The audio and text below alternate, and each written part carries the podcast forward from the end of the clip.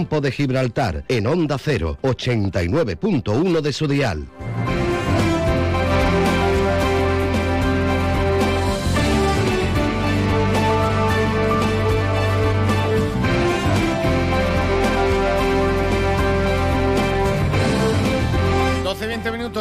Mediodía. Muy buenas tardes. Bienvenidos como siempre a su más de uno campo de Gibraltar que comenzamos puntuales a la cita en este lunes 12 de febrero.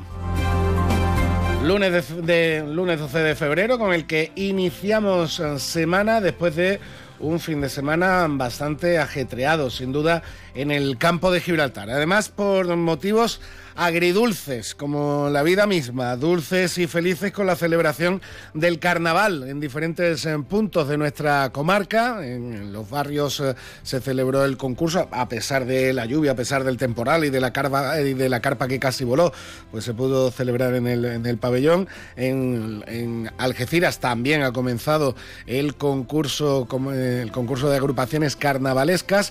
En la línea en San Roque comienza esta semana, pero en diferentes barriadas de San Roque, como la estación Taraguilla y, Puente Mayorga, también han empezado a celebrar el carnaval en este fin de semana.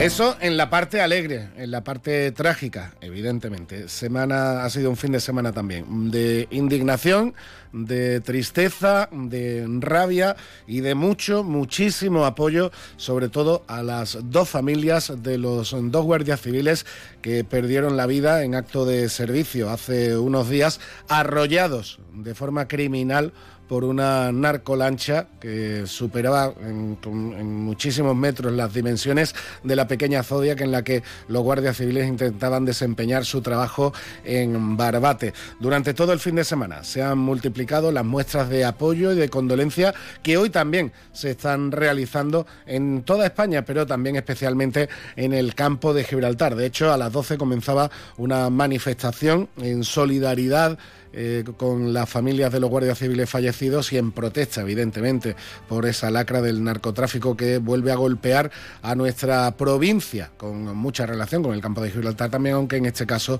el suceso ocurriera en Barbate. Pues a las 12 se ha celebrado, y desde las 12 se está celebrando esa concentración también en la línea. El sábado se hacía aquí también en Algeciras, como digo, en diferentes puntos de la comarca. Hablaremos también del tema con un representante de la Asociación Unificada de Guardias Civiles, Luis Bueno, al que tendremos con nosotros a través de la línea telefónica.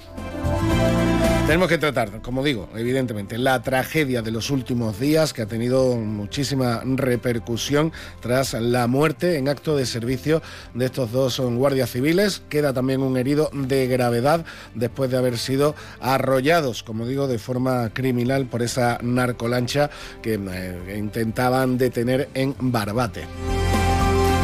Pero además de eso, tenemos eh, que hablar de más asuntos, evidentemente, de nuestro campo de Gibraltar.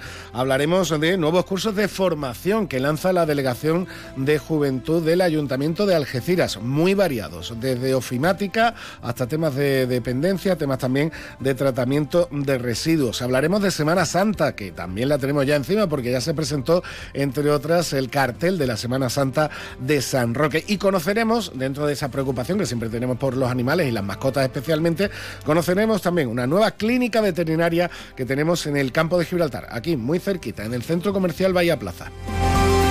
De todo ello, y por supuesto con la frase de la semana de nuestra amiga Rocío Lagares, lo tendremos y lo iremos viendo a lo largo de los próximos minutos de información de radio y de compañía que siempre ofrecemos aquí en más de uno Campo de Gibraltar. Antes, lo primero es lo primero, la información meteorológica. Y ahora la previsión meteorológica con el patrocinio de CEPSA. Andalucía necesita menos. Menos retrasos, menos cargas administrativas, menos trámites, menos duplicidades. Andalucía necesita menos para crecer más. Por eso, la Junta de Andalucía pone en marcha el Plan Andalucía Simplifica, que trabaja en transformar la administración pública para que sea más ágil y digital, al servicio de todos. Descubre las medidas en andaluciasimplifica.com. Junta de Andalucía. Y ahora sí, nos vamos con la información del tiempo hasta la Agencia Estatal de Meteorología. Marta Alarcón, buenas tardes. Muy buenas tardes. En la provincia de Cádiz tendremos un cielo nuboso cubierto con un ascenso de las temperaturas alcanzando 22 grados en Arcos de la Frontera, 20 en Algeciras y Jerez de la Frontera, 20 también en Rotao, 19 en Algeciras. No se descartan precipitaciones débiles a moderadas y de cara a mañana seguiremos con cielo nuboso sin descartar precipitaciones débiles. Las temperaturas máximas subirán alcanzando 23 grados en Arcos de la Frontera, 22 en Jerez de la Frontera, 21 en Algeciras y Rotao, 20 en Cádiz. El viento será de componente oeste es una información de la Agencia Estatal de Meteorología. Y ahora la previsión meteorológica con el patrocinio de CEPSA. Muchas gracias, Marta. Nosotros seguimos adelante y nos vamos ya con la actualidad de la jornada con nuestro compañero Alberto Espinosa. 89.1 FM.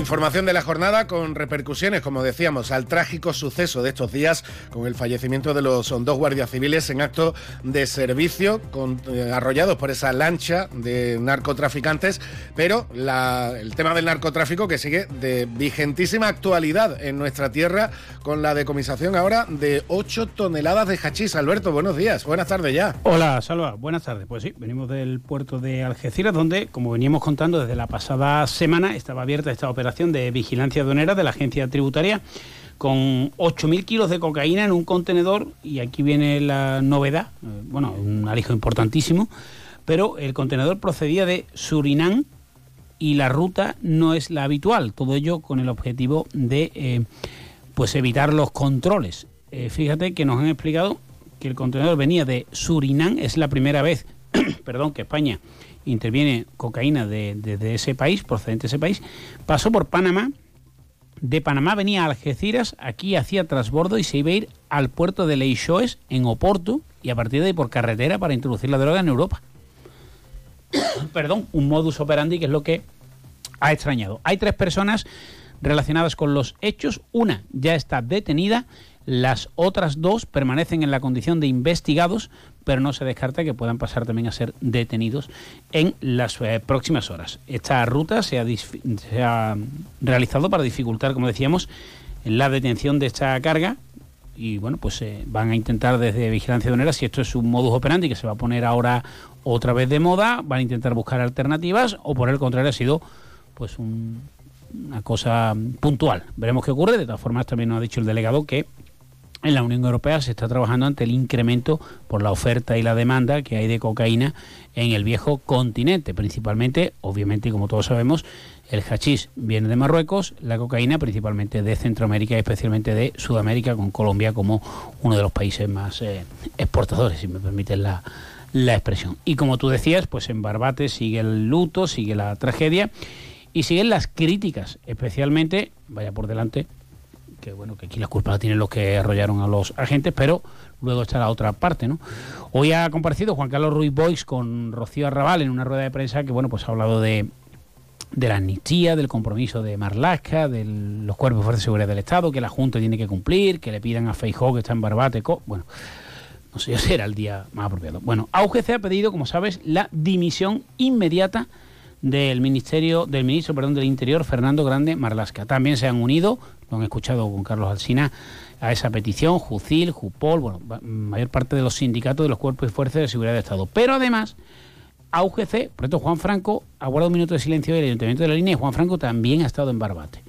Decía, AUGC ha pedido al Ministerio del Interior que las banderas de España ondeen a media asta, y tú dirás, bueno, ya estarán desde el sábado. Pues no, ante los, en los cuarteles de la Guardia Civil. ¿Por qué? Pues por estos dos compañeros de el cuerpo que fallecieron en Barbate. Eh, de hecho, todavía no se han dado instrucciones por parte de Marlasca para que eh, las banderas de España de todos los cuarteles onden a media Es un comunicado que, acaba de emitir con cierta indignación o con bastante indignación la Asociación Unificada de Guardias Civiles. No sé si ha habido ahí falta de comunicación o algo, no parece normal, ¿no? Porque en Algeciras hemos visto las banderas a media asta, en los barrios, en Barbate obviamente, incluso en más ciudades, ¿no? Que se han guardado minutos de silencio hemos visto las banderas inmediatas. Bueno, es un detalle más, obviamente, de esta situación que está generando bastantes críticas, como te digo, al ministro del Interior. Otro lío, en este caso sin fallecidos, afortunadamente, el de Acerinox. Sigue paralizada la acería. Hoy los trabajadores han ido al puente, un poco de corte de carretera, retenciones y demás, a la espera de un CERCLA. De momento el de la pasada semana, ya sabes que se cerró sin acuerdo. Así que como ves, pues la actualidad pasa desgraciadamente por el, narcotráfico y ese plan especial Campo de Gibraltar, aunque esta vez el incidente no ha ocurrido en el Campo de Gibraltar, da igual porque se han perdido dos vidas humanas y mucha repercusión, entre otras pues esa imagen que hemos visto y que se ha hecho también viral de la viuda de uno de los agentes ayer en Navarra que le dijo a Marlasca, a mí no me pongas tú la medalla, que me la ponga un compañero de su marido fallecido. Veremos qué ocurre. Eh, como te decía, Feijóo está en, en Barbate y, además de eso, bueno, pues hablamos de deporte. Las Algeciras perdió 1-0 en Alicante en su visita al Intercity en un campo infame, pero es verdad que el conjunto de los Escobar eh, Salva no pasa por su mejor momento, ya no de juego, sino también de resultados. Solo ha ganado un partido de los últimos ocho, es verdad que pierde poco, pero digamos que está viviendo de las rentas, oye, que para eso también las tiene. Eh, ni el equipo va a jugar en segunda ni va a perder a los 14 partidos que quedan, creo yo.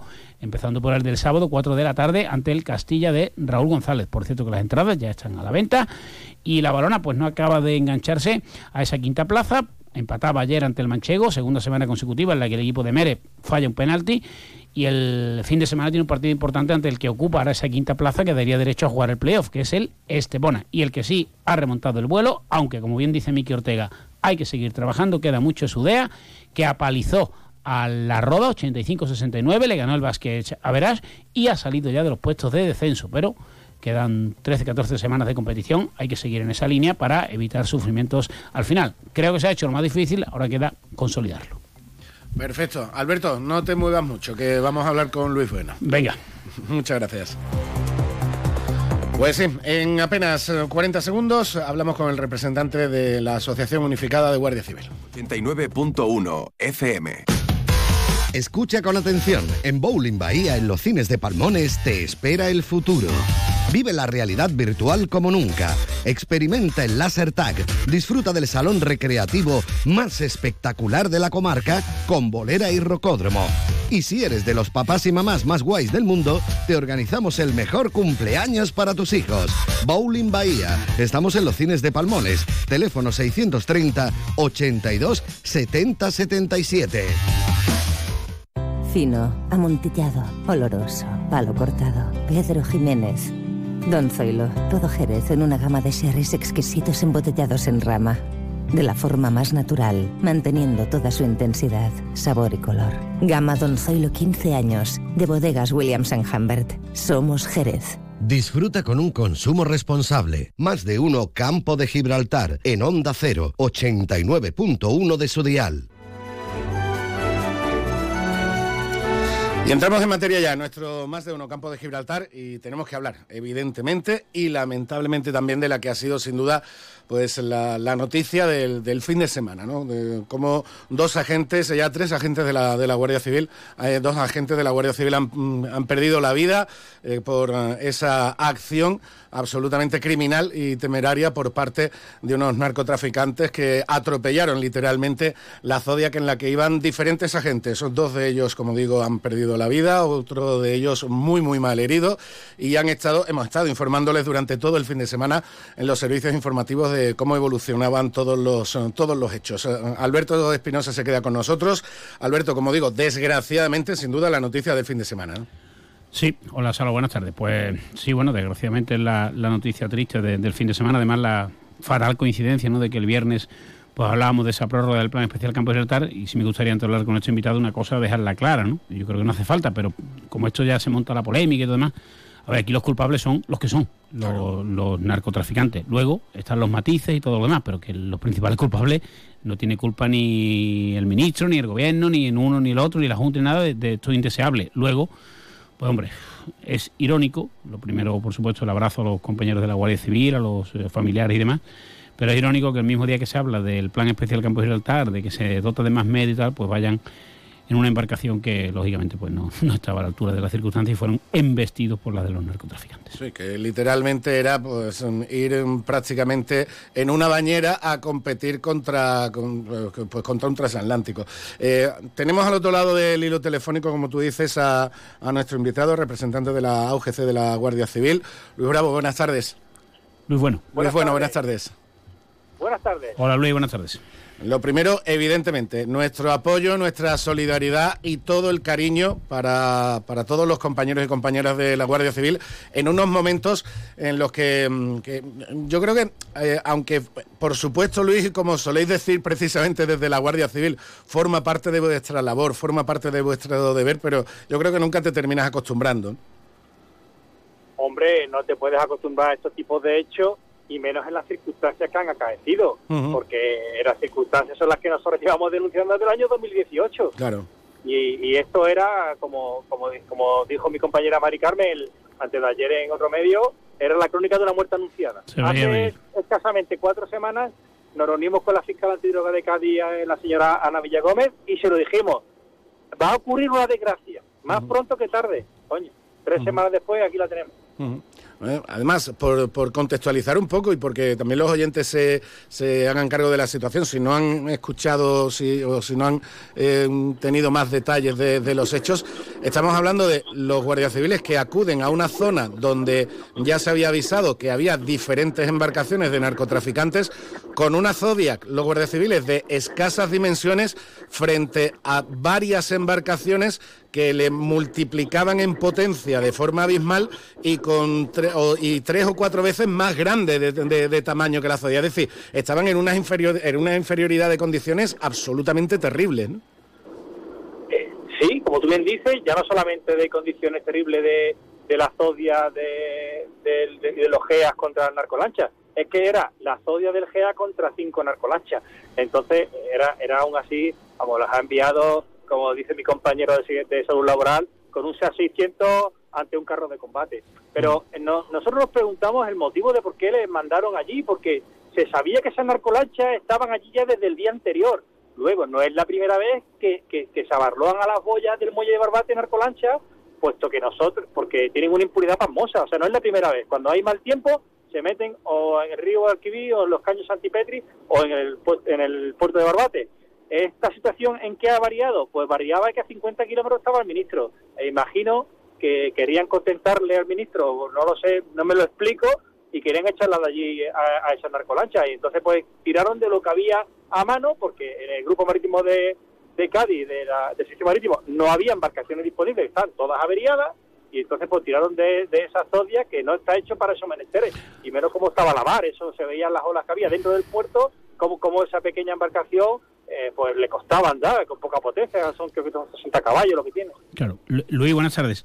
Em, eh, has dicho una cosa de las embarcaciones averiadas. Tenemos una información, no sé si la puedes confirmar o no, de que tenéis eh, vosotros una comunicación interna en el que hasta mañana no había embarcaciones oficiales. Sí, esta comunicación a mí también me ha llegado por, por un grupo, un mensaje de WhatsApp de, eh, pues la red social está también ya colgado. Pues sí, se averiaron las embarcaciones. Sé que vino una embarcación de, aquí, de la comandancia de Algeciras, para apoyar a, la comandancia, al grupo marítimo de Cádiz, pero se averió al día siguiente también. Es que las embarcaciones de aquí de la provincia de Cádiz no tienen un uso normal de cualquier otra patrullera del sitio marítimo de España.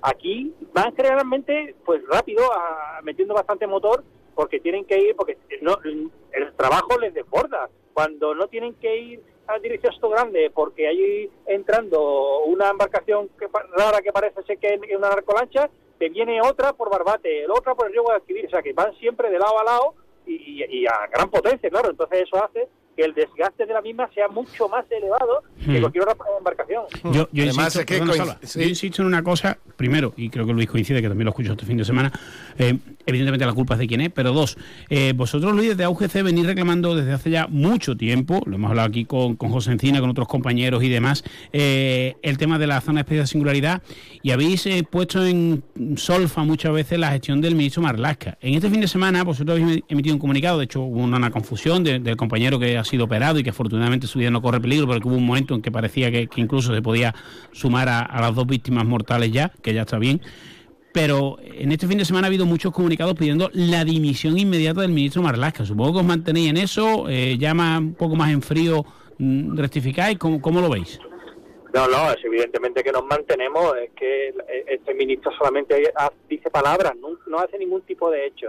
De hecho, el 16 de marzo que tenemos convocado una manifestación en Madrid por tema de la, pues, reclamando una jubilación digna y una equiparación salarial, y el ministro se ha comprometido, sí, sí, lo, vamos a solucionar, y se queda en palabras.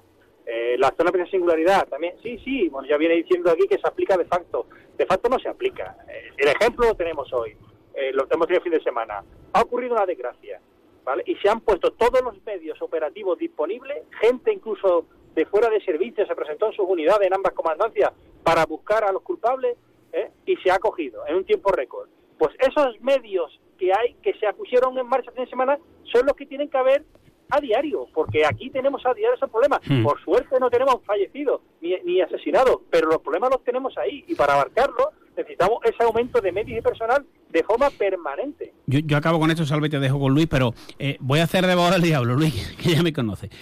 Yo entiendo que esto salva a la audiencia, obviamente no, nos llama mucho la atención, no, nos sobrecoge ¿no? estas dos víctimas y, y, es verdad, como decía Luis, que esto se venía anunciando, que se veía venir.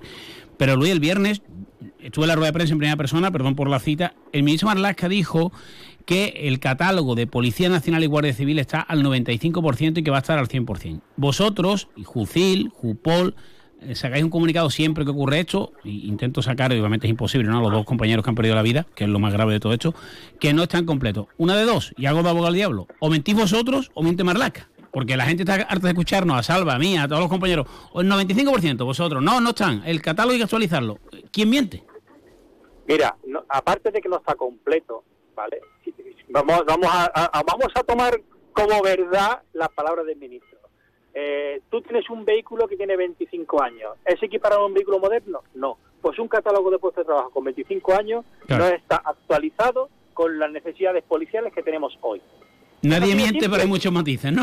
No está, no está actualizado al 100% ni mucho menos y aparte ese catálogo está obsoleto y por supuesto mal distribuido porque hay muchas unidades eh, puestos de demarcación de la provincia de Cádiz que tienen 6, 7 guardias, eso es una, una inoperatividad total, eso no puede dar seguridad a una demarcación, es inviable y menos con las necesidades que tenemos hoy en la provincia de Cádiz de seguridad ciudadana, de narcotráfico, contrabando, migración, todo lo que tenemos nosotros. Cádiz es una provincia singular. De hecho, tenemos dos comandancias, que ninguna otra provincia la tiene. Entonces, esa singularidad se tiene que plasmar no solamente en los medios, sino también en el catálogo de puesto de trabajo. Y eso es lo que venimos reclamando, que se nos declare la zona de singularidad con, con, una, con, uno, con unos incentivos laborales y profesionales diferentes al resto de España, puesto que nuestra singularidad es diferente. más. Y, y, lo que sí se actualizan, evidentemente, son los narcos, Luis.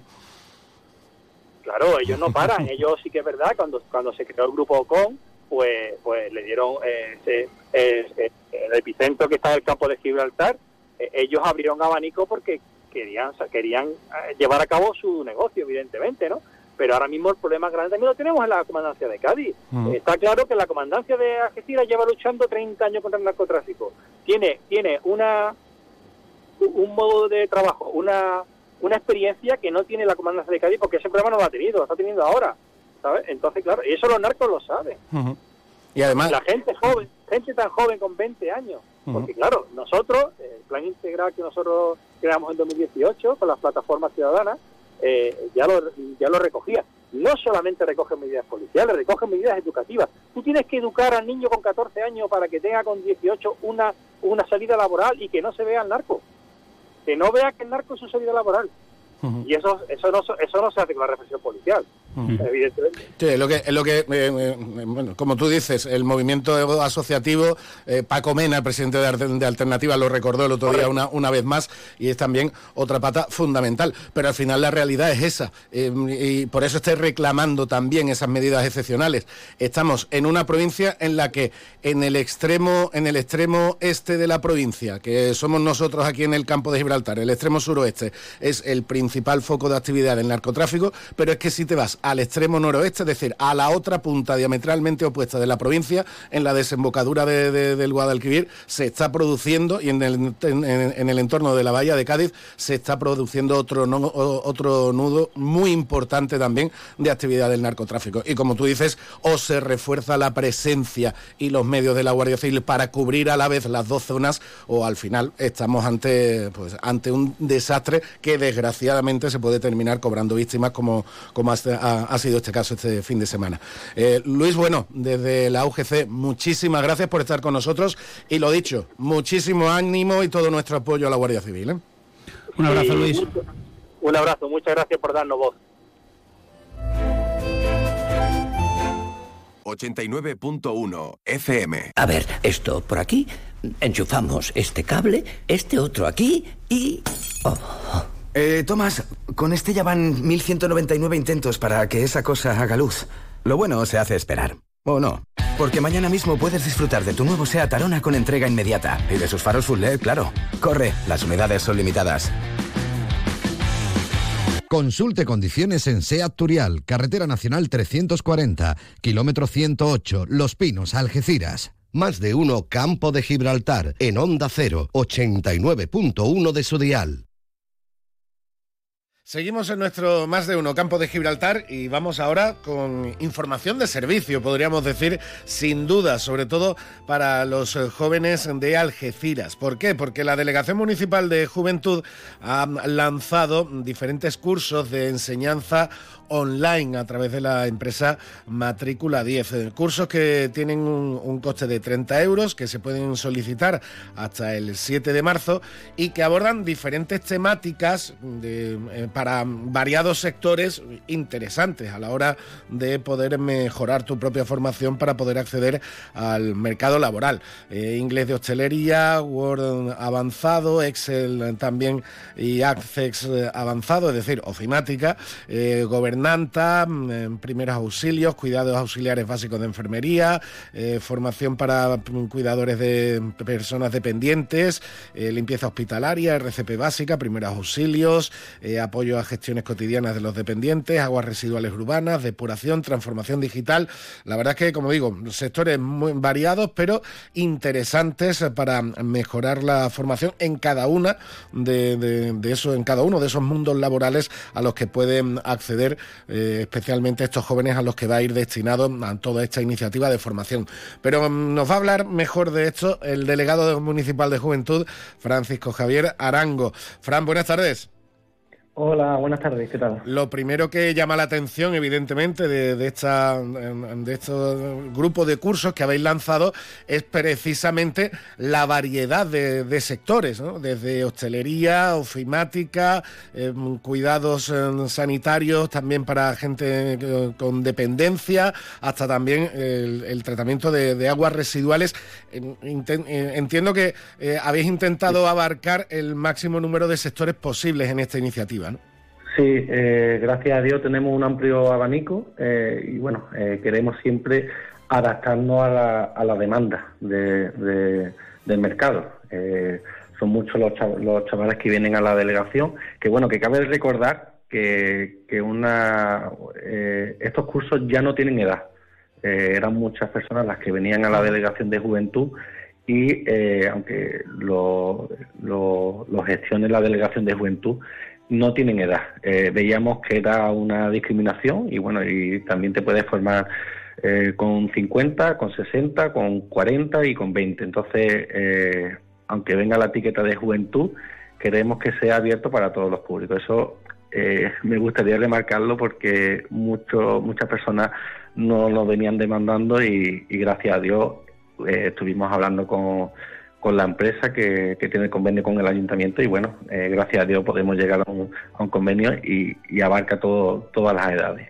Y respecto a lo que dice usted de eh, la variedad de cursos, pues sí, eh, preguntamos a diferentes sectores qué es lo que demandan y a la vista está los cursos que se ofertan cada trimestralmente, ¿no? Y en este caso, pues bueno, ahora está muy de moda esta sequía, por desgracia, y, a, la vista están los cursos que, vienen de aguas residuales urbanas, depuración de agua, bueno, siempre intentándonos, intentando estar a la orden del día dentro de la sociedad. Y los relacionados con, las personas dependientes, eh, bueno, cuando, yo recuerdo cuando se lanzó la, ley de dependencia y se terminó afortunadamente difundiendo eh, por, todo, por todo el territorio, una de las ventajas que, le, que, le, señalaban a la, a la ley de dependencia es que además de suponer un avance obvio para el bienestar de las personas en situación de dependencia y también para las familias, que son los principales responsables de, su cuidado, es que se abría un, un, nicho laboral, se abría una opción de trabajo verdaderamente interesante. Y eh, eh, este, este tipo de iniciativas de formación lo demuestra, ¿no? Sí, eh, faltaba formación, sigue faltando. Y bueno eh, desde la delegación de juventud bueno pues queremos digamos poner e, e, e, ese ese punto de partida no eh, no hay no hay titulación no hay nada bueno pero aquí eh, se está dando la primera la, primera salida laboral a esas personas que quieren entrar en, en una en un ámbito laboral muy demandado. Falta gente eh, eh las personas están envejeciendo y bueno, también hay que recordar que tenemos la delegación del mayor, eh, que lo lleva mi eh, compañera Patricia Bueno, que se está haciendo muchas cosas también ahí. Pero sí es cierto, como usted dice, que hace falta formación y bueno, aquí son muchas horas, todo se hace de forma online. las personas que están trabajando, que bueno, que tienen sus niños y tal, se pueden inscribir perfectamente y cuando ellos puedan, eh, lo único que tienen que tener es un portátil, hacer los cursos, hacer las horas. Hay un profesor diario que les va a examinar y, si cumplen diariamente las tareas y tal, pueden tener ese, esa titulación. O sea que invito a, que la gente se apunte que realmente son muy interesantes. El precio eh, está muy barato. Eh, son 30 euros cuando esto, si lo buscas por internet, son de 90 a 100 euros. O sea que, estamos hablando de, de, una ayuda por parte del ayuntamiento y que gracias a Dios tiene demanda.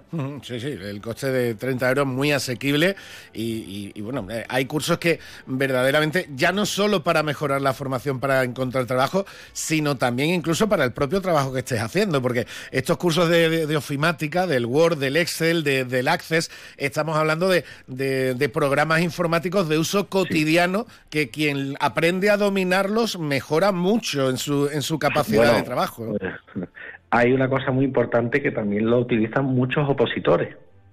Los opositores, hay temarios en la oposición donde le piden estos eh, cursos, Word, Excel y Accel, en, cualquier oposición de administración del Estado, auxiliar administrativo, ayuntamientos, eh, diputaciones, te piden eh, conocimientos básicos de Word y, esos conocimientos hay que, hay que adquirirlos tarde o temprano si te quieres enfrentar a, ese, a ese examen y ser funcionario.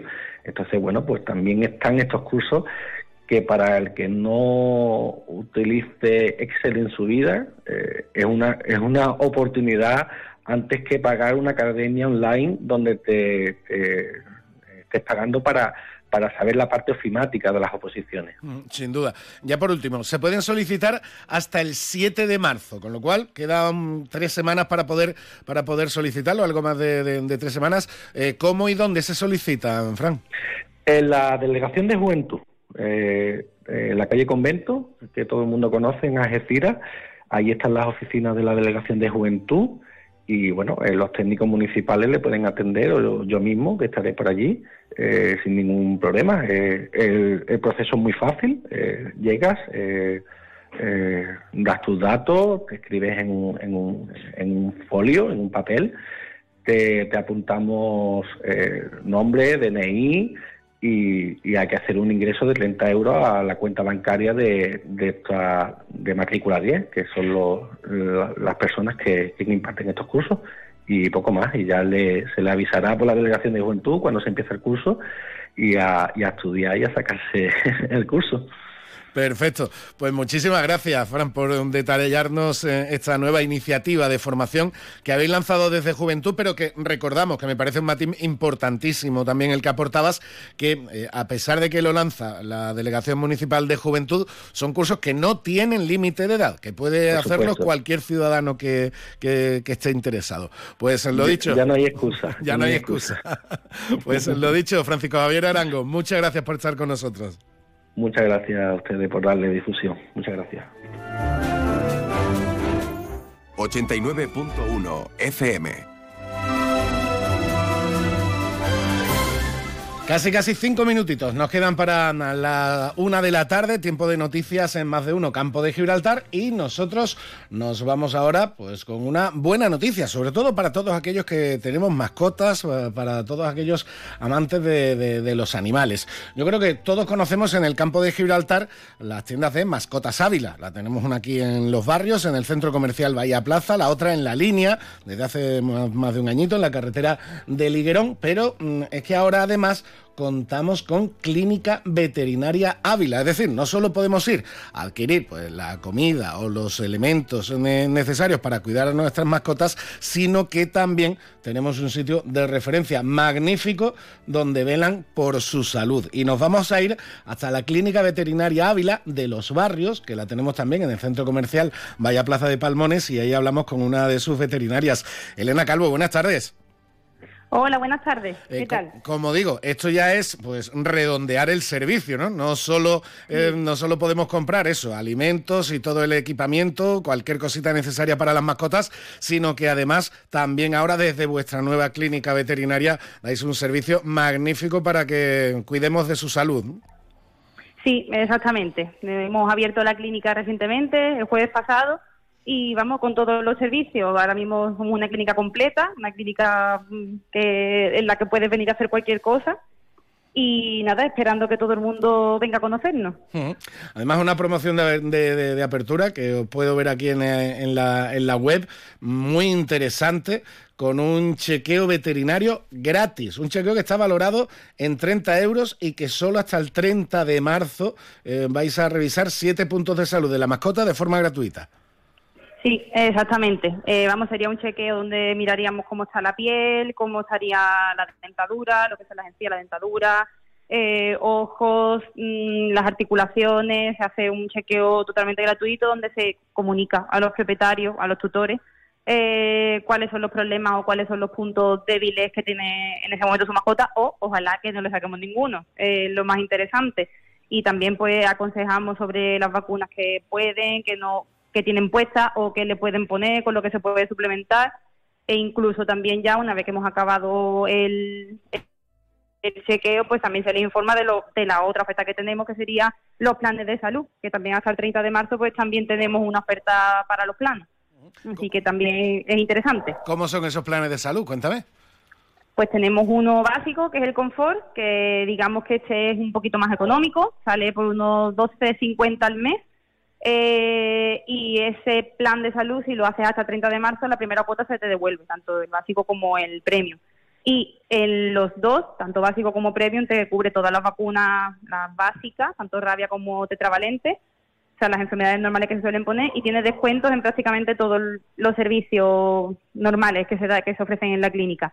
Y todas las revisiones y consultas serían gratuitas.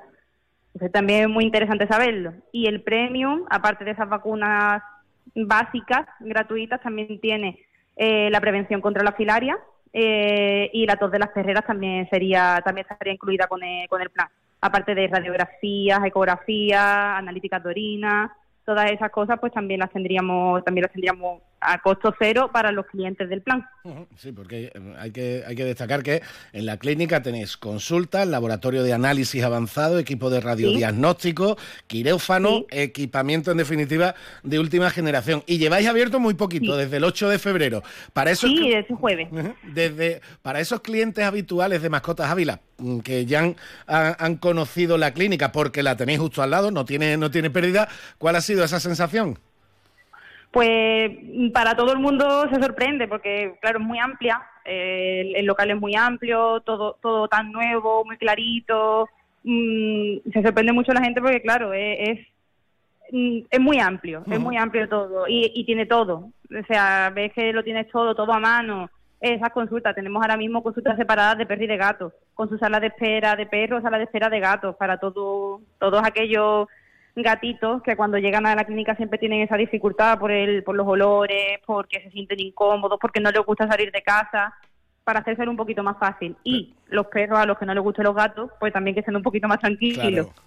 Perfecto. Pues ya lo saben, toda la comodidad, toda la comodidad, la máxima garantía de, de- de servicio en Clínica Veterinaria Ávila, en el centro comercial Vaya Plaza de Palmones. Elena, muchísimas gracias por estar con nosotros y que vaya muy bien, ¿eh? Gracias a vosotros. Venga, muchas gracias. Hasta luego. Y con esta visita que hemos hecho a Clínica Veterinaria Ávila, llegamos a la una de la tarde. Tiempo de noticias en Onda Cero. Es la una de la tarde, mediodía en Canarias.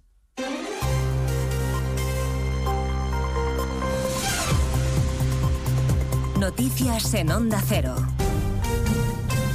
Buenas tardes, avanzamos a esta hora algunos de los asuntos de los que hablaremos con detalle a partir de las 2 en Noticias Mediodía en esta jornada de duelo y de mucha tristeza entre los familiares y compañeros de los dos guardias civiles asesinados el viernes cuando una narcolancha embistió en un acto premeditado su pequeña Zodiac en aguas de Barbate.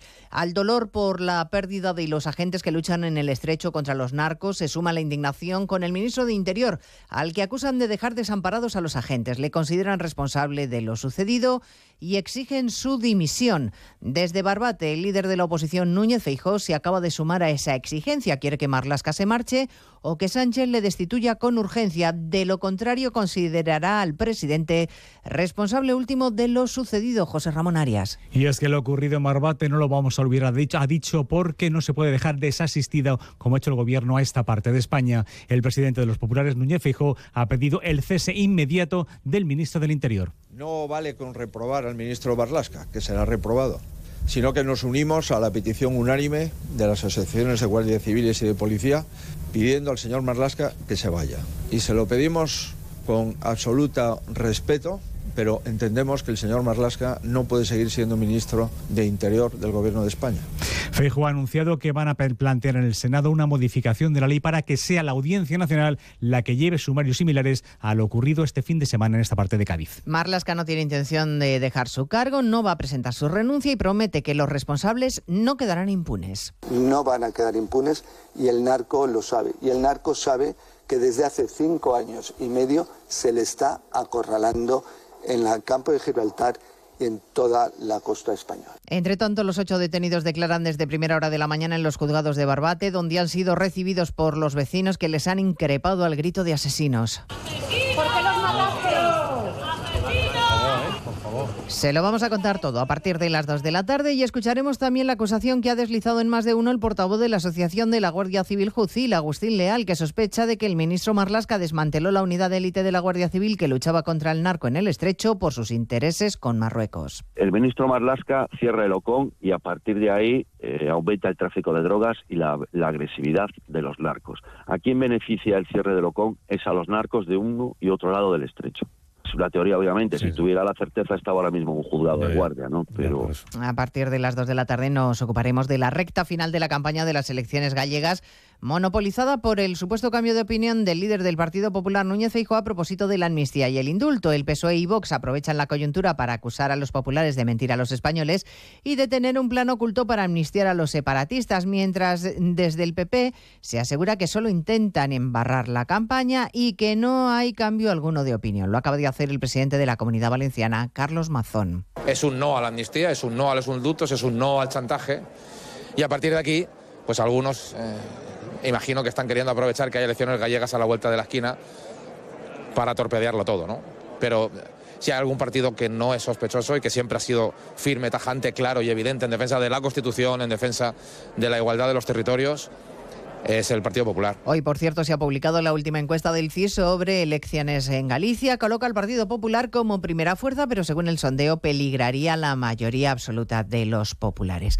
Hablaremos un día más del campo y las protestas de los agricultores a los que hoy se suman además los transportistas con un paro indefinido. El ministro Planas en más de uno ha insistido en que hay que escuchar a los afectados por una reconversión muy dura, mientras los tractores siguen haciendo ruido. En Cuenca cortan la A3 a esta hora. Lorena Mayordomo. Esta vez en Motilla del Palancar tras los cortes de la semana pasada en Tarancón y Minglanilla. Además han cortado la Nacional 301 en las Pedroñeras según la DGT. Ganaderos y agricultores han protestado además de nuevo en la ciudad de Cuenca, aunque sin tractores. Medio Centenar se ha concentrado a las puertas de la Delegación de Agricultura del Gobierno de Castilla-La Mancha en la ciudad. Esperemos que nos vayan oyendo cada vez más arriba. Porque los problemas se solucionan en Bruselas, lo sabemos todos. Pero hay que hacer ruido desde abajo. El miércoles Asaja, UPA y COAC han convocado una concentración en la autovía 43 en Villar de Cantos. Y a partir de las dos abordaremos la situación en Gaza tras el último bombardeo israelí sobre Rafa que ha dejado decenas de muertos palestinos y que ha llevado al responsable comunitario de Exteriores, Burrell, a pedirle a Estados Unidos que no envíe más armas a Israel porque ya no hay proporción ninguna en la respuesta israelí. Las operaciones ya no son proporcionales, son excesivas. Es insoportable el número de civiles muertos. Creo que cada vez está diciendo esto más gente en el mundo. Hoy, por ejemplo, un tribunal neerlandés ha exigido a su gobierno que detenga la entrega a Israel de piezas de repuesto para los aviones de combate. De todo ello hablaremos en 55 minutos cuando resumamos la actualidad de esta mañana de lunes 12 de febrero. Elena Gijón, a las 2, Noticias Mediodía.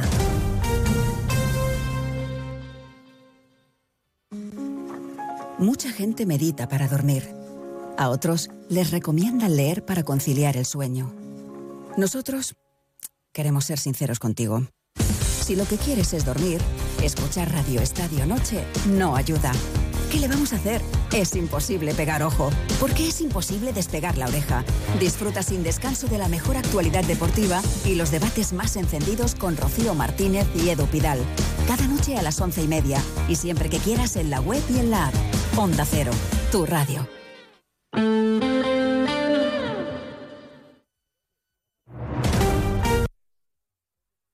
Andalucía, Onda Cero.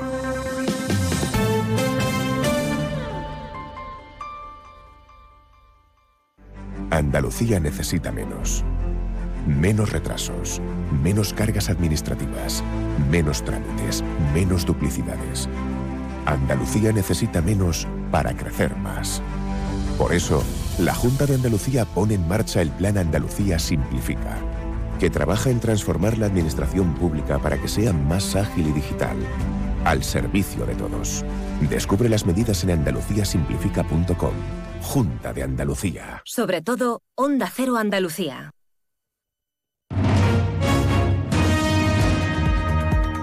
Onda Cero, Noticias de Andalucía. Jaime Castilla.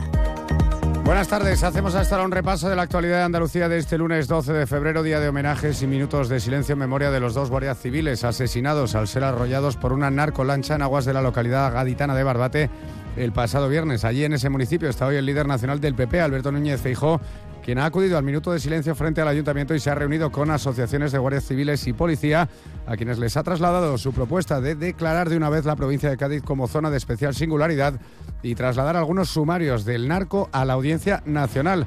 Además, ha pedido la dimisión del ministro del Interior, Fernando Grande Marlasca, algo que también reclaman esas organizaciones. En Barbate se cumple hoy el tercer día de luto oficial mientras seis de los ocho detenidos por este crimen han sido enviados a prisión por el juez después de declarar en los juzgados de la localidad donde han sido recibidos al grito de asesinos por algunos vecinos. Precisamente la Asociación Unificada de la Guardia Civil denuncia que el ministro del Interior ha prohibido que las banderas de España ondeen a media hasta en los cuarteles de la Benemérita a nivel nacional. Además, desde Málaga llega también la denuncia de que ha dado orden de prohibir a los agentes del Instituto Armado y de la Policía acudir a los minutos de silencio. Onda Cero Málaga, José Manuel Velasco. Asegura el secretario general del PP de Málaga, José Ramón Carmona, que el Ministerio del Interior que dirige el ministro Fernando Grande Marlasca ha cursado una orden a la Guardia Civil de no participar en los minutos de silencio que se han llevado a cabo este mediodía ante las puertas de las distintas administraciones locales, provincial y regional en la capital malagueña. La Junta se ha sumado al dolor de las familias y a la condena de la población a estos dos asesinatos y ha mostrado también su apoyo a la Guardia Civil. Mientras tanto, agricultores y ganaderos andaluces inician hoy su segunda semana de protestas y cortes de carretera a las que se ha unido la Plataforma Nacional en Defensa del Transporte. Hoy vuelven a provocar cortes totales en carreteras como la AP4, la A92 o la A406. Pero seguimos ahora con el repaso de la actualidad del resto de provincias y lo hacemos por Almería. En Almería, Junta y Autoridad Portuaria han presentado la obra para la adecuación de la toma de agua del puerto de Carboneras para habilitarlo para la llegada de barcos con agua en caso de necesidad que vendrían procedentes de la desaladora de Cartagena. En Ceuta, pendientes de la firma del convenio de colaboración de presidentes entre la Junta de Andalucía y las ciudades autónomas. Un acuerdo que, además de las 85 medidas suscritas en 2019, incluye 42 extras en ámbitos como sanidad, fomento, servicios sociales o economía. En Córdoba, las últimas lluvias dejan los embalses cordobeses al 19,48% de su capacidad, con lo que recuperan tres puntos en volumen de agua almacenada. Solo en la capital se han recogido en las últimas horas, al paso de la borrasca Carlota, casi 94 litros por metro cuadrado. Aún así, los embalses de Córdoba almacenan agua por debajo de la media andaluza. En Granada, la estación de esquí de Sierra Nevada permanecerá hoy cerrada por las condiciones meteorológicas derivadas de los últimos coletazos de la borrasca Carlota. Los responsables de la estación esperan que una vez remita el temporal, el espesor de nieve de entre 20 y 80 centímetros que está dejando la borrasca permita afrontar con más optimismo la segunda mitad de la temporada invernal. En Huelva, el ayuntamiento desmiente que esté organizando un curso de limpieza de hogar dirigido a mujeres, tal y como les acusan desde el PSOE. El concejal de Asuntos Sociales asegura que es un curso abierto a cualquier persona, sea hombre o mujer, sobre concienciación medioambiental, por ejemplo, productos que utilizamos a diario para el aseo personal. En Jaén, la última semana las lluvias han dejado más de 100 litros por metro cuadrado, hasta el punto que, según los datos de la Confederación Hidrográfica del Guadalquivir, indican que los embalses jienenses estaban al 21,52% y ahora se encuentran a un 22,61%. Y Sevilla será la única ciudad española donde actúe la banda de rock australiana ACDC en su gira europea. Será el 29 de mayo en el Estadio de la Cartuja. Las entradas salen a la venta este viernes. Más noticias de Andalucía a las 2 menos 10 aquí en Onda Cero. Onda Cero. Noticias de Andalucía.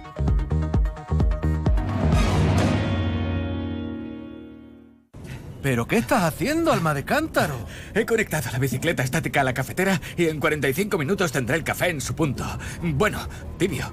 Bueno, a temperatura ambiente. Déjate de chorrada, hombre. Tú lo que tienes que hacer es contactar con Grupo Acerca y empezar a ahorrar en tu factura de energía. Y quítate esas mallas, que me estás dando el desayuno. Infórmate ya en www.grupoacerca.com y comienza a ahorrar. Grupo Acerca, tu elección más fácil.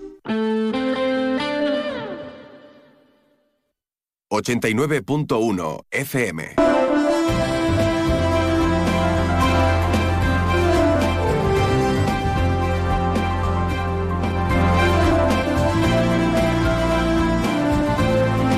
De uno Campo de Gibraltar en Onda 0, 89.1 de su dial.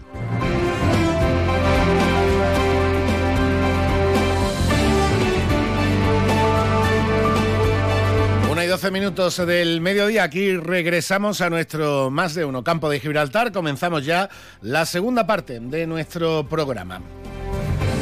Y lo hacemos con nuestra ya cita habitual de los lunes, eh, en nuestra segunda parte, en la que vamos a disfrutar, a reflexionar y a pensar gracias a nuestra amiga Rocío Lagares, nuestra coach y naturópata personal, con la frase de la semana. A ver qué frase nos trae hoy Rocío Lagares. Buenas tardes, Rocío. Muy buenas tardes, Alba. Comenzamos una nueva semana y poquito a poco las tardes son más largas y nos vamos acercando hacia la primavera. ¿Y por qué digo esto? Bueno, pues tiene mucho que ver con la frase de esta semana. Vamos a ella.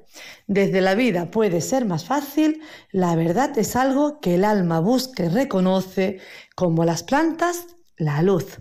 Vamos a escucharla de nuevo. La verdad es algo que el alma busca y reconoce, como las plantas, la luz. Y me encanta utilizar esta metáfora porque no hay nada que le haga más bien que la luz a las plantas, ¿no? Las ubica, las sitúa, las orienta, les ayuda a poder resolver, crecer. Y creo que la verdad hace un efecto muy parecido en nosotros, ¿no? Decimos que que a veces no se sabe si es mejor saberla o no, pero siempre, siempre, siempre nos sitúa, nos ubica, nos orienta y nos hace mucho bien, aunque a veces nos cueste aceptarla o necesitemos un tiempo para mm, darnos cuenta de ella, ¿no? Bueno, pues utilizando esta metáfora, esta semana nos enriquecemos con esa idea de que la verdad nos posiciona, nos ayuda, nos hace crecer, nos hace darnos cuenta de lo que sucede y dejar el engaño que a veces vivimos pensando que tenemos algo que no tenemos. Vamos a volver a escuchar esta frase y a quedarnos con esa metáfora tan necesaria, la verdad, como la luz para las plantas. La verdad es algo que el alma busca y reconoce, como las plantas, la luz.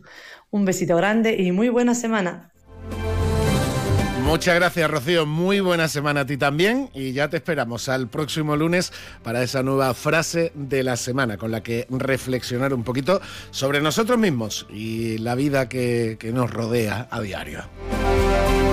1 y 14, seguimos adelante y vamos a hablar ahora de Semana Santa. Sí, porque estamos en carnaval, estamos disfrutando el carnaval, pero también eh, todo el mundo cofrade del campo de Gibraltar está preparando ya la semana de pasión. Más de uno Campo de Gibraltar en Onda 0, 89.1 de su dial. Ven a Baires, tenemos un comedor más amplio y moderno para que puedas disfrutar más de tu comida de empresa. También para seguir degustando cada día nuestros desayunos, exquisitas tapas, raciones y magníficos postres. Reserva tu mesa en el 956 66 11 65 y recuerda, si no quieres salir de casa, pide Baires a través de Globo. Baires Tapas, ¿te lo vas a perder? Qué tranquilidad da saber que la salud de tu mascota está en las mejores manos, porque ahora ya cuentas con Clínica Veterinaria Ávila en los barrios y para celebrarlo te regalamos una revisión de salud gratis para tu mascota. Entra en clínicasávila.com, descarga tu vale y pide cita en tu nueva Clínica Veterinaria Ávila Los Barrios. Te esperamos en Centro Comercial Bahía Plaza, Polígono Palmones. A todos los que sueñan despiertos, bienvenidos a los Cupra Days. Del 9 al 24 de febrero, ven a vivir tu sueño a tu instalación Cupra más cercana y llévate un Cupra Formentor o un Cupra León con condiciones exclusivas. Ahora con 5 años de garantía y mantenimiento. Unidades limitadas. Cupra Days. Algunos solo lo sueñan, otros lo viven. Consulte condiciones en SEAT Turial, Carretera Nacional 340, kilómetro 108, Los Pinos, Algeciras. 89.1 FM.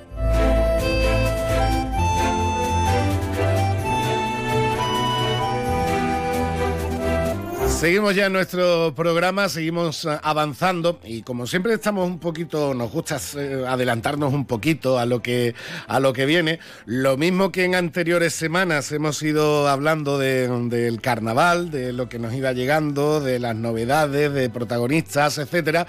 Pues también ya estamos inmersos en el carnaval en varios municipios del campo de, de Gibraltar. Este fin de semana ya se ha celebrado también en diferentes zonas, en diferentes núcleos de, por ejemplo, de San Roque.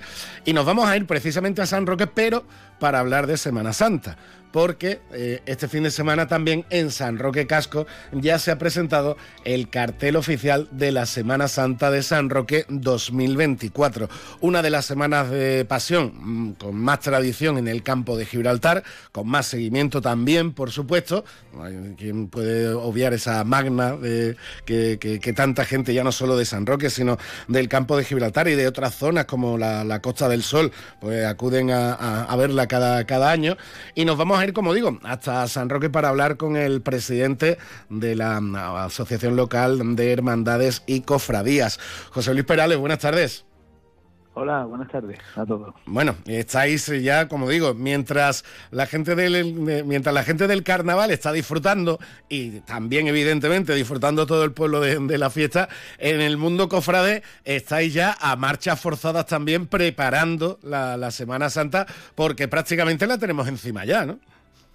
Pues sí, porque ya este miércoles comienza la cuaresma y nosotros desde el Consejo tradicionalmente, salvo un año había alguna excepción, solemos presentar nuestro cartel el fin de semana antes de la cuaresma y bueno, lo hemos hecho este año como, como de, como de costumbre. El cartel de, este año del artista sevillano Antonio Díaz Arnido y un cartel verdaderamente, verdaderamente bonito, además con el protagonismo de una de las imágenes marianas también más destacadas de, vuestro pueblo. Pues sí, la protagonista de este cartel es Nuestra Señora de la Soledad, que es una de las imágenes con mayor devoción, eh, especialmente en cuanto a imágenes de vírgenes, de la Virgen María. Y bueno, estuvo Antonio, nos presentó el cartel, eh, era un autor que llevamos varios años, que teníamos, hemos tenido siempre en las ternas estos últimos años para hacer el cartel, y creo que, ha gustado bastante, las críticas han sido buenas, y bueno, creo que, que es un cartel digno de nuestra Semana Santa y que aumenta ese patrimonio cofrade que tenemos desde el Consejo, en este caso es la cartelería cofrade y creo que, que en general pues ha gustado al mundo cofrade, aunque ya lo veremos un poco más después de las fiestas de, carnaval, que es cuando ya saldrá a la calle y se repartirá y se pondrá por los distintos mm, negocios y también en distintos formatos, no solo en el cartel, sino también alguna lona y, algún y otro tipo de, de soporte publicitario. Muy, muy buena respuesta por lo pronto y también respiréis tranquilo porque en este año con lo de Sevilla a la hora de presentar un cartel yo creo que estáis todo el mundo con la preocupación de espero que guste. ¿no? Además, casualmente ese día estábamos, fue el día que fuimos a recoger la obra y estábamos con el autor allí y él nos dijo, pues no va la que se valía, no va la que se valía, ya, ya lo, ya lo vieron, ¿no? Lo adelantaron. Y creo que sí, que la, la obra, además, empezando por, por la hermana mayor de la cofradía, que fuimos de la primera hermana mayor que se lo mostramos y le encantó. Y creo que sí, porque, bueno, pues más o menos ha sabido reflejar la esencia de la imagen y muy original, por lo menos a mi parecer, el tema de, de las letras que van con el color de nuestro municipio, el, azul, el blanco y el, el rojo. Y creo que es un cartel, ya te digo, que, ha gustado y que representa muy bien la Semana Santa y que por lo menos al día de hoy, oye, que habrá también gente que, no le gustará, está en su, en su derecho, porque al fin y al cabo esto es, esto es arte y cada y es algo subjetivo, pero creo que mm, a grandes rasgos pues la, el, mundo cofrade sanroqueño la, la ha cogido con, con bastante aceptación. Eh, además de la presentación del cartel, además de la felicitación al, al, artista, también se entregaron las pastas para los tres pregones que tenéis en San Roque cada año en la Semana Santa, los tres pregones diferentes, que además en este año coincide que los tres pregones los van a hacer tres mujeres. Tenéis tres pregoneras para este 2024. Exacto, y además eh, tengo que reconocer que es casual, ¿eh? que no se buscó intencionadamente, ¿vale? Porque muchas veces esas cosas se hacen, no, esto ha sido casual. Sí, este año por primera vez el Consejo eh, toma como suyo el, el pregón de la, del costalero, que hasta, bueno, desde el año 2003 venía organizando la tertulia Cofra de la Magna, pero bueno, hablamos con ellos, además parte de los miembros de, del actual permanente del Consejo, pues somos, formamos parte de la tertulia Cofra de la Magna y llegamos al acuerdo de que, de que lo lo realizará el Consejo, con la colaboración de ellos, a la hora de la elección y todo de, de, la, de la pregonera. Y sí, pues son tres mujeres, además tres mujeres con una dilatada, sobre todo de ellas, una dilatada eh, carrera cofrade, si podemos llamarlo así, o implicación en el mundo cofrade, y también con nuestra pregonera de, del costalero, perdón, de, de la juventud Ana, que desde muy pequeña pues lleva su hermandad en Nazareno y que, y que también creo que, que tiene un futuro, por lo menos bueno o con, con, con buenas impresiones por nuestra parte. Son eh, Ana, Ana, Isabel Ortega, eh, Almudena Santana y, y también, bueno, algo, sí, algo, algo peculiar también, que la pregonera del costalero va a ser Mónica Córdoba, que es eh, además de, es concejal, es miembro del, de, equipo de gobierno, pero claro, en este caso, como bien explicáis también en la información que habéis trasladado, se la elige por su trayectoria cofrade, que a pesar de su juventud, Mónica lleva ya más de 20 años como hermana de la cofradía de la oración en el huerto. Como hermana, como costalera, eh, bueno, ahora creo que no sale, eh, que me corrija ella, y también, sobre todo, como miembro de la Junta de Gobierno, uh -huh. conjunto con sus funciones como concejal de distintas áreas, eh, lleva muchos años siendo la secretaria y ocupando puestos en la, en la Junta de Gobierno y de estas personas implicada con la hermandad desde hace años y una implicación activa y, e importante, ¿no? Y creemos que, que era una persona adecuada para, para exaltar, porque el tema del pregón del costalero, lo, cada año le toca una hermandad, ¿de acuerdo? Y bueno, la, este año le tocaba la hermandad del huerto y la Virgen del Mayor Dolor, que es más vale, como se conoce aquí, pues tiene una cantera buena de costaleros y de cofrades. Y entonces, pues hemos elegido a Mónica más allá de su, porque aquí desde luego no tiene nada que ver la, la labor política, bueno, uh -huh. son otros los que lo tienen que, que, que valorar eh, pero valoramos la, la, la labor eh, cofrade que es larga y comprometida de, de Mónica. La Semana Santa de San Roque, que sigue creciendo año a año, que tenéis, como me comentabas el otro día fuera de antena, 10 hermandades en, un municipio que de, treinta y pico mil habitantes que tiene San Roque, verdaderamente las hermandades están todas en San Roque Casco. Es decir, son 10 hermandades en una población que es, mm, yo no creo que llegue a, a 20.000 habitantes, lo cual es bastante, bastante una densidad de, hermandades verdaderamente interesante. Pero entiendo que para vosotros muchas veces, eh, teniendo, el, teniendo la magna más que consolidada, más que conocida y reconocida en el, Viernes Santo, eh, entiendo que muchas veces también es el reto demostrar que la Semana Santa de San Roque, por supuesto, la magna es la referencia, pero es mucho más que la magna de un solo día, ¿no? Por supuesto que sí.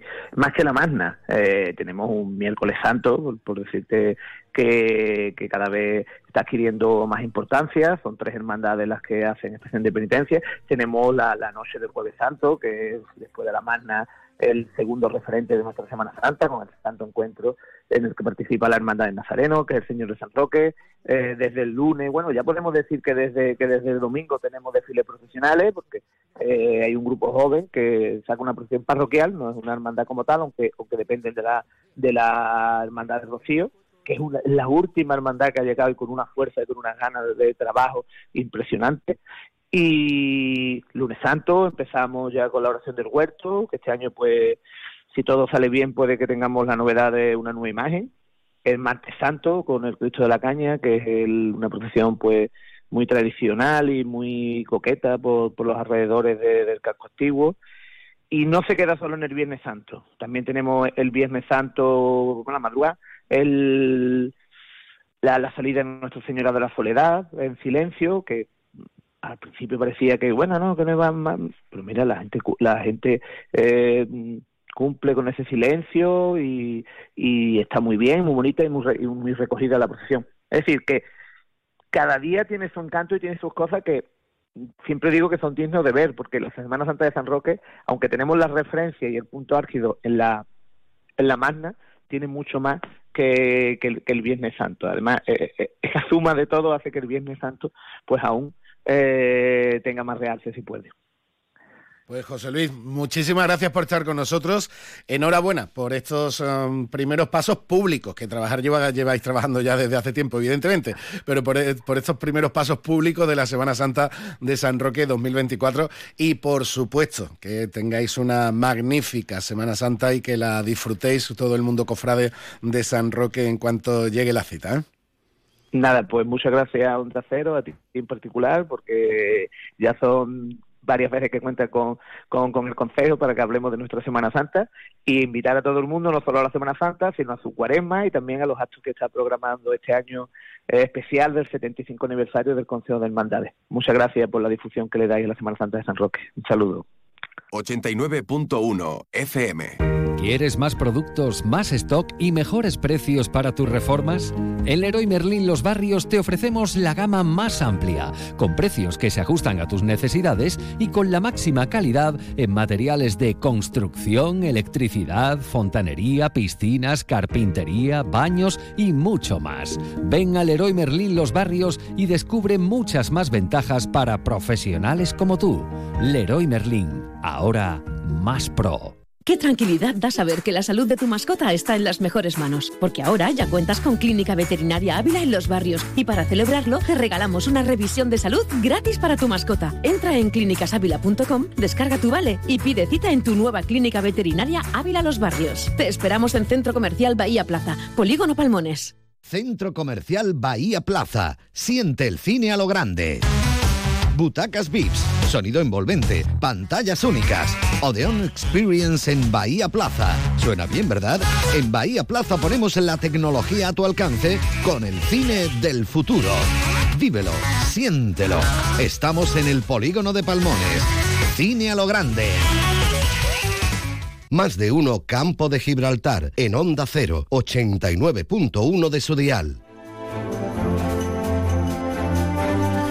Y estamos ya casi casi terminando nuestro más de uno campo de Gibraltar de hoy 12 de febrero. Antes de ello, pues vamos a dar también otra nota cultural interesante, importante, ya que ya se han publicado las fechas de la próxima feria del libro de Algeciras. Concretamente va a ser la 37, la edición número 37. La feria del libro de Algeciras de 2024 se va a celebrar entre el 18 y el 28 del próximo mes de abril. Así lo han anunciado ya desde, el Ayuntamiento de Algeciras. Además, también han confirmado que esta 37 edición va a estar dedicada a la Fundación María Zambrano, en reconocimiento a la labor difusora de la cultura que realiza esta entidad. Además, en este año en el que se conmemora el 120 aniversario de la filósofa y ensayista andaluza nacida concretamente en Vélez, Málaga. Así lo ha anunciado también también la delegada municipal de Cultura del Ayuntamiento de Algeciras,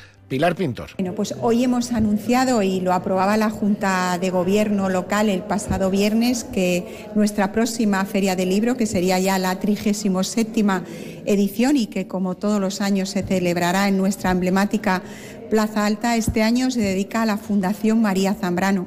Estamos muy satisfechos eh, porque además va a significar estrechar lazos culturales con una importante fundación en una ciudad como Algeciras, eh, que presumimos de tener un importante bagaje en el ámbito literario, pues bueno, es la cuna de José Luis Cano, eh, de Manuel Fernández Mota y de muchísimos escritores, eh, poetas y de diferentes ámbitos de la, de la literatura que va a poderse, como digo, estrechar esos lazos con la Fundación María Zambrano Estamos hablando de una de las filósofas y ensayistas más importantes de nuestra literatura en el año que se cumplen los 120 años de su nacimiento. En unos días realizaremos una visita a la propia Fundación María Zambrano con el equipo de, de, cultura y podremos ir concretando y avanzando más respecto a la programación, que sí que tengo que decir que la programación eh, cultural tendrá también siempre un sabor algecireño y campo gibraltareño, porque como digo, aquí hay un tejido muy importante en este ámbito y como siempre tienen su cabida.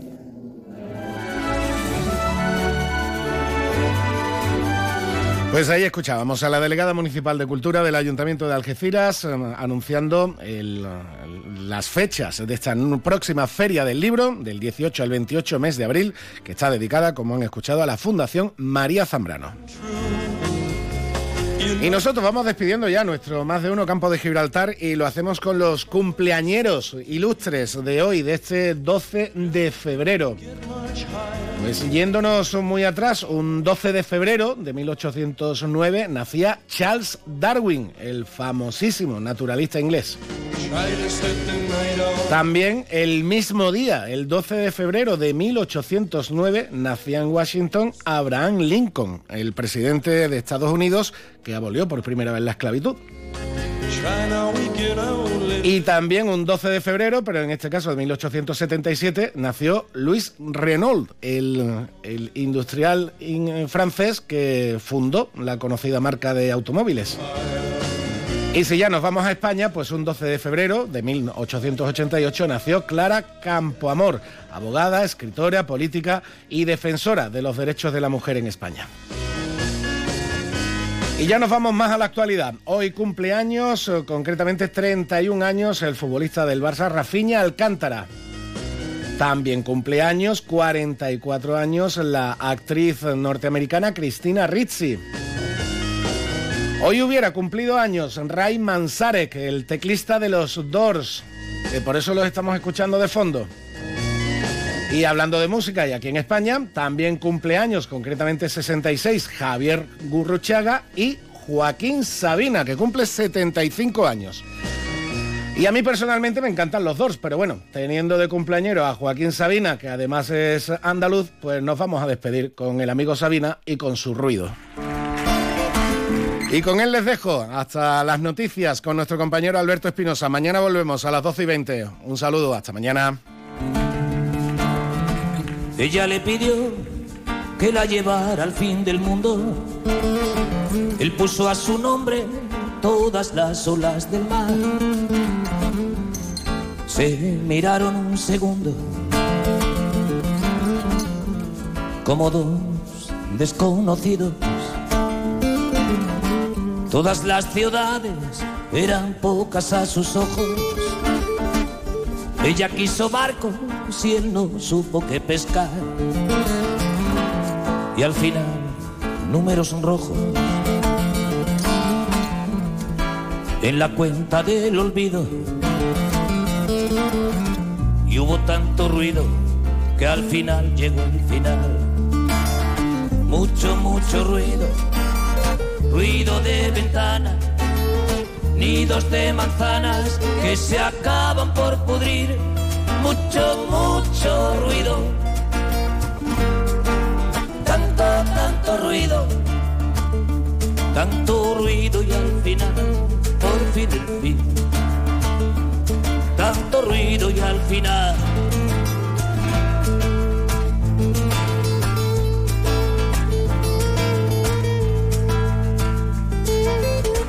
Hubo un accidente, se perdieron las postales. Carnavales si encontró fatalidad. Porque todos los finales son el mismo repetido. Y con tanto ruido. 89.1 FM.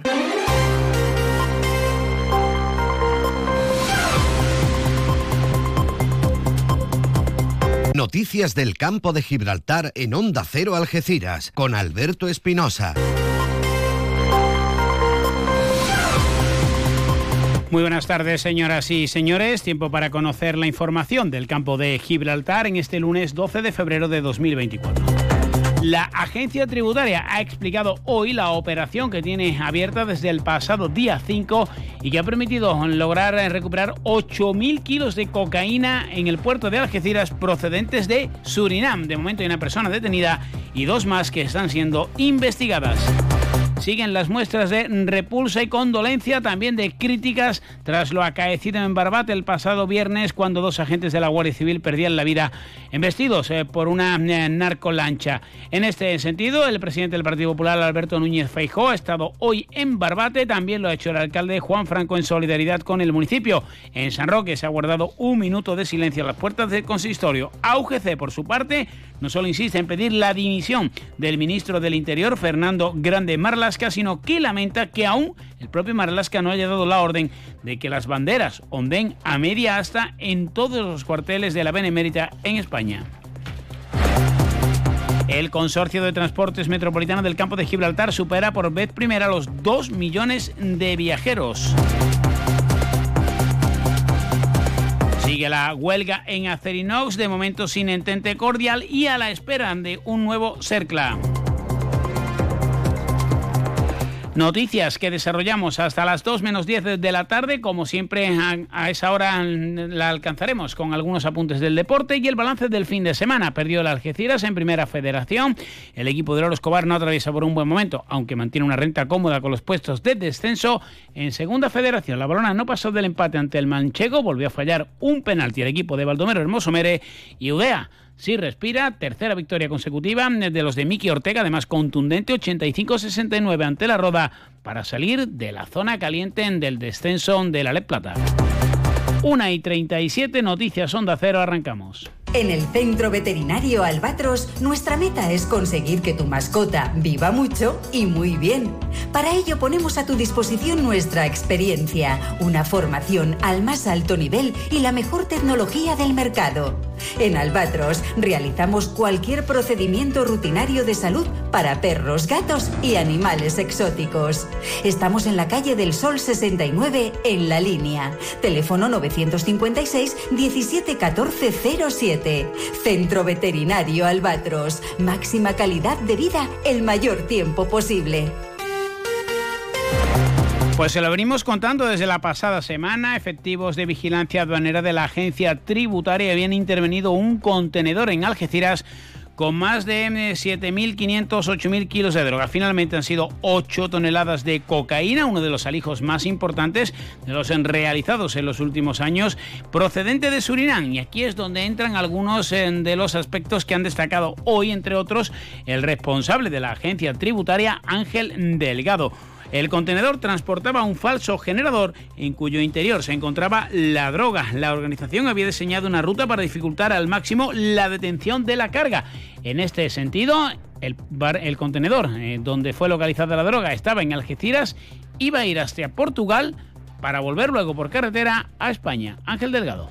A la ruta diseñada por la organización criminal para tratar de introducir eh, la droga en la Unión Europea. Era una ruta eh, compleja que arrancaba, como les digo, en Surinam, hizo trasbordo en Panamá, seguidamente, y después del viaje transatlántico, descargó aquí en Algeciras para trasbordar con destino a Leixoes, donde se introduciría el contenedor que sería transportado por carretera a territorio español. Una estructura metálica construida a medida y a tal efecto que se había diseñado para intentar superar el control del escáner con una aleación hasta ahora nunca vista, también ha llamado la atención de los investigadores. La droga venía oculta en una caja una estructura metálica eh, diseñada y construida para ocupar todo el contenedor y había sido fabricada con un material eh, encaminado a tratar de eh, disipar eh, la señal del escáner. Pese a ello, el escáner consiguió acceder a la imagen del contenido del contenedor y ahí es donde se vieron paletizadas perfectamente todos los paquetes, bolsas. Pues una operación que sigue abierta y no se descartan más detenciones. Pero sin duda la noticia del fin de semana, un hecho trágico ocurrió en el puerto de Barbate. Uno de los agentes fallecidos prestaba servicio aquí en Algeciras. Todas las condenas han sido unánimes, dejando claro que los culpables evidentemente son los narcos. Ocho personas ya han sido detenidas y han pasado a disposición judicial. Se espera incluso que ingresen en prisión en las próximas horas. Pero a partir de aquí empiezan las peticiones de más medios materiales y humanos, la dimisión de Marlasca como eje principal de las demandas de la Asociación Unificada de Guardias Civiles, también de Vox, que pide la, reprobación del ministro del Interior y anuncia medidas para dotar a las fuerzas y cuerpos de seguridad del Estado de capacidad defensiva real. En Barbate siguen los días de, luto y la situación obviamente está generando tensión y más eh, problemas. Se denuncia por parte de Jucil el desmantelamiento del OCO, o como han escuchado con nuestro compañero Salvador Puerto en más de uno campo de Gibraltar desde la UGC no entienden cómo no se ponen medios a la altura de una zona que debe ser declarada ya de especial singularidad. Según Marlasca, el pasado viernes, ya lo escucharon cuando visitó Algeciras, el campo de Gibraltar lo es de facto, pero no de derecho. Juan Franco ha convocado hoy un minuto de silencio en el ayuntamiento de la línea, pero él ha estado en Barbate. Los agentes de la Guardia Civil perdieron la vida a manos de, unos salvajes que, están delinquiendo constantemente y que están pudriendo esta tierra, manifestando la solidaridad de la ciudad de la línea ante tan lamentable acto. Esperemos que esto sirva al menos de punto de inflexión y que se recrudezca la lucha contra el narcotráfico que tanto daño está haciendo a esta zona del territorio nacional y que deja dos vidas cegadas y con un dolor me imagino que, que insoportable para las familias que están padeciendo esta situación. Se piden más medios policiales, también materiales y otro aspecto fundamental es que los jueces y fiscales tengan también una dotación para evitar los embudos que se producen en estos eh, casos de narcotraficantes. Desde la Fiscalía eh, Antidroga en Algeciras, eh, su delegada Macarena Arroyo, visiblemente afectada, dice que no van a cesar en el empeño. Vamos a seguir día a día y manteniendo dentro de nuestra legalidad y dentro de lo que nos permite eh, nuestro sistema, nuestro ordenamiento jurídico, luchando contra el narcotráfico, contra este terrorismo y contra esta sensación de impunidad que ahora mismo tienen las narcotraficantes. Lo que esté en, en la mano de la Fiscalía Antidroga del campo de Gibraltar así se va a hacer, que se va a posicionar siempre defendiendo lo que nos corresponde en este momento, el Estado de Derecho y a la sociedad, y dando un ejemplo a las nuevas generaciones de que esto no se puede permitir. No van, no van a conseguir bajo ningún concepto que cesemos en ese intento. Mientras tanto, desde el Partido Socialista se destaca el compromiso intacto de Marlasca con el campo de Gibraltar y felicita a los cuerpos y fuerzas de seguridad del Estado por el éxito alcanzado en la gestión. El secretario general del PSOE de Cádiz y diputado en el Congreso, además de alcalde de San Roque, Juan Carlos Ruiz Boix, considera incuestionable el trabajo realizado en interior y apunta que la comarca está cuatro puntos por debajo del índice de criminalidad. El consorcio de transportes metropolitano del campo de Gibraltar ha superado por vez primera los 2 millones de viajeros. La tarjeta verde ha experimentado un aumento del 40% en tan solo un año. Entienden desde la Junta de Andalucía a través de la Consejería de Fomento, cuya delegada provincial es eh, Carmen Sánchez, que esto se debe a las medidas de fidelización que se han puesto en marcha. Esto lo que viene a corroborar es que a través de las medidas que hemos llevado a cabo, como puede ser eh, la tarjeta, los descuentos con la tarjeta verde del consorcio o la nueva tarjeta joven de transportes que ha sido solicitada por más de 2.000 jóvenes en el campo de Gibraltar. Unido todo ello al mantenimiento de, ese 60% de bonificación, que somos una de las pocas comunidades que, llegamos a ese alto porcentaje, pues ha hecho que, mm, el, viajero, el usuario del transporte público, lo escoja eh, y seamos ya más de 2 millones los usuarios del mismo. Comisiones Obreras ha anunciado que va a trasladar a la oposición, principalmente al Partido Socialista, en Algeciras su información sobre las contrataciones en Algesa que viene denunciando Miguel Ángel Páramo. Y también le trasladaremos, trasladaremos pues eh, los pormenores del juicio que tenemos el día 14, la semana que viene, sobre la denuncia que interpusimos del plan de estabilidad laboral que, ejecutó, que quería ejecutar en este caso al a la dirección de y que entendemos que es totalmente discriminatorio. Una y 45. Los sistemas de ventanas Comerlin te aíslan de todo. Menos de tu mundo. Ventanas con sistemas Comerlin. Máximo aislamiento y confort para tu hogar. Aro Lago Fabricantes de ventanas con sistemas Comerlin. Estamos en Polígono Industrial Incosur, Nave 4, Campamento, San Roque. Vamos con el deporte en primera federación, derrota del Algeciras el pasado sábado en su visita al Intercity, que le ha ganado los dos partidos este año por el mismo tanteador, 1-0. Un duelo marcado por el pésimo estado del terreno de juego, impropio de esta primera federación, con poquitas ocasiones y donde los hombres de negro aprovecharon una de las suyas. Marcos Lavín, por cierto, evitó con un paradón increíble el gol de los alicantinos, casi casi la última jugada del primer acto. Luego el Algeciras lo intentó, acabó con 10 por expulsión de Borja Fernández y de los últimos ocho partidos, los de Lolo Escobar solo han ganado uno. Están viviendo, eso sí, de las rentas obtenidas en el primer tramo de competición. Son 32 puntos los rojiblancos siguen eh, más cerca de los puestos de promoción de ascenso que del descenso, pero las sensaciones no son las mejores. El técnico alecantino Alejandro Sandroni, argentino de nacimiento, reconocía que el partido había sido muy feo. Partido muy feo. Partido muy feo, muy incómodo, aparte de dos equipos que generan duelos, que ganan, que conceden muy poco y que marcara antes. Nosotros hemos tenido la ocasión más clara al final de la primera parte, que Marcos Lavín hace una, una parada de, locos a Simón. Y luego hemos tenido sí cinco minutos que ellos han tenido un córner, un tiro cruzado que ha habido y, y luego pues ha aparecido la nuestra y la hemos aprovechado. Evidentemente el que marcara iba a ganar. Una apreciación en la que también coincidió Lolo Escobar, que dice que su equipo se equivocó en una acción y lo pagó caro. No se puede tomar como referencia al partido de hoy porque es un partido muy complicado, con el terreno de juego creo que para nuestro juego no es el más adecuado y más el viento y todo, era, era partido de quien cometiera un error eh, perdía el partido y lo hemos cometido nosotros y ya está. No, no creo que se puedan sacar muchas conclusiones del realmente. Eh, hemos puesto además un vídeo justamente antes de venir para acá donde el Intercity la mayoría de los goles los mete igual, centro lateral y llegada de sus extremos y, así lo han hecho. Eh, creo que era una situación que sabíamos de sobra, que está hablada de toda la semana y, bueno, nos han hecho gol. tampoco creo que haya dado el partido para mucho más, creo que. Un Lolo Escobar que eh, también analizó la falta de pegada de su equipo. Por cierto que Mario García tuvo que retirarse del campo tras recibir un fuerte golpe que incluso algunos eh, jugadores de la reclamaron como posible penalti. Tuvo que ser trasladado al hospital, aunque ya se encuentra con el resto de sus compañeros. Recibió varios eh, puntos en la mm, zona cercana al ojo, pero insistimos, ya parece recuperado. Y también decía Lolo Escobar que esa falta de pegada la viene arrastrando durante toda la temporada y que hay que defender bien para lograr el objetivo. Reconoce, eso sí, que el equipo está pasando un bache de juego. Creo que no, que no hemos estado cómodos en ningún momento, ni en el minuto 1, ni en el minuto 90, ni en ningún momento, ni en el calentamiento hemos estado cómodos. Creo que ha sido un partido muy incómodo para nosotros y, y bueno, pues al final cuando un rival está tan incómodo, lo normal es que, que acabe perdiendo. De, de- toda la temporada llevamos un poco, eh, creo que de cintura para atrás estamos muy bien y de cintura para adelante pues eh, nos está faltando. Evidentemente nos está faltando generar situaciones de uno contra uno como hemos tenido como la de Zeki, que yo creo que en la segunda parte era una situación clara, pues nos perdemos en recortes y yo no sé si por miedo o por qué. El, perdón, el sábado a las eh, 4 de la tarde llega el Castilla sin Borja Fernández y sin Zeki.